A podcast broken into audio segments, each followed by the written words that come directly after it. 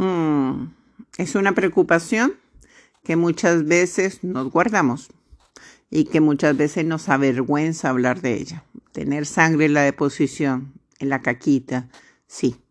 Vamos a hablar de eso porque estamos aquí en un espacio privado, en un audio en donde solamente tú me puedes escuchar. Soy Angélica Orjuela, soy médico y vamos a hablar de sangre en las deposiciones.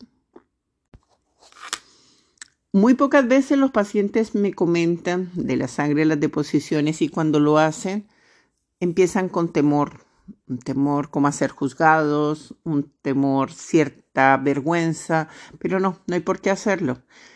La consistencia, la forma, el olor de las deposiciones es algo que debemos aprender a hablar dentro del núcleo familiar. A veces sí, si te confianza hasta con los amigos. Debe ser un tema que no es tabú, es parte de nuestro cuerpo y la palabra sangre es asusta bastante. Entonces vamos a hablar de este tema. Sangre una de las causas más importantes de tener sangre en la deposición es el cáncer colorectal. No es poca cosa. Se origina en algún lugar del intestino y puede pasar de color negro como granos de café hasta un color rojo vivo. Pero hay otras causas para que se generen sangre las deposiciones. Las otras causas son enfermedad diverticular, que son unas pequeñas bolsas que eh, sobresalen en la pared del colon, las cuales no generan grandes problemas, pero en muy pocas ocasiones se pueden sangrar o infectar. Las hemorroides, estas son venas inflamadas en la parte baja del intestino, ya terminando el intestino, en el recto llano, y algunas veces se forman montículos.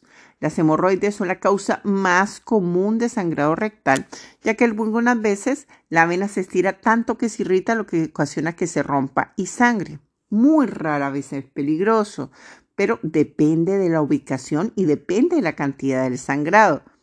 Entonces, no es una decisión eh, que se pueda tomar a la ligera el sangrado si no se estudia de forma correcta. En el caso de hemorroides o de sospecha de hemorroides, que se va a llegar a un diagnóstico por colonoscopía, es el coloproctólogo el especialista que debe dar la última palabra. Fisura anal.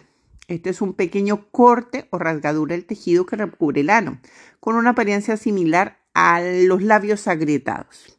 Las fisuras pueden ocurrir al evacuar cuando ese es muy pero muy grande y de gran tamaño, es decir, esas heces caprinas, secas, gigantes, que cuesta trabajo evacuar.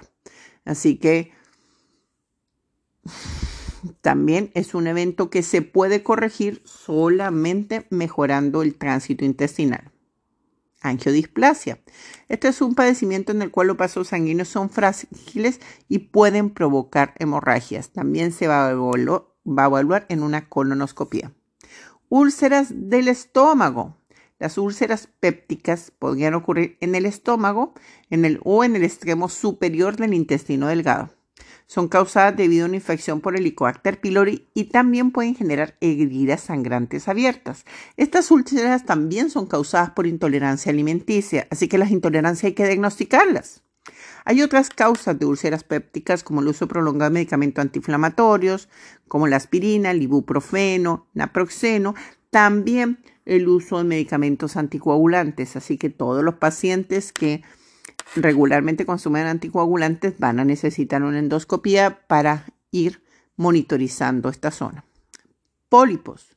Los pólipos son crecimientos benignos que en alguna en algunas veces se vuelven cancerosos. Tanto los pólipos como el cáncer colorectal podrían causar un sangrado que no se aprecia a simple vista, pero que se puede evaluar tanto en colonoscopia como en un examen de heces de, de posiciones que se llama sangre oculta.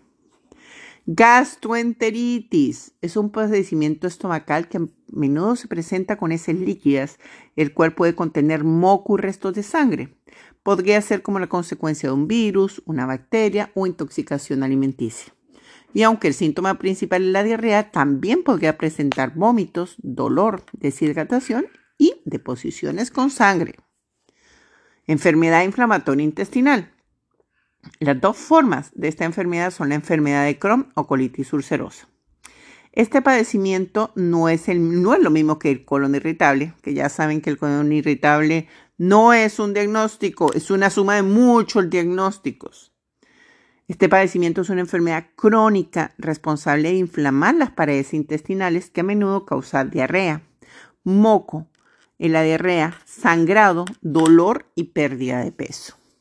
Así que si se dan cuenta, todas ameritan un manejo médico, es decir, una evaluación médica, ni agüitas de hierbas, ni eh, el tratamiento de la vecina, ni la cremita para las hemorroides, porque podemos estar ocultando grandes problemas. Soy Angélica Orjuela, soy médico y tengamos nuestros sentidos abiertos, sensibles a lo que le pasa a nuestro cuerpo y no dejemos para mañana lo que podemos solucionar hoy.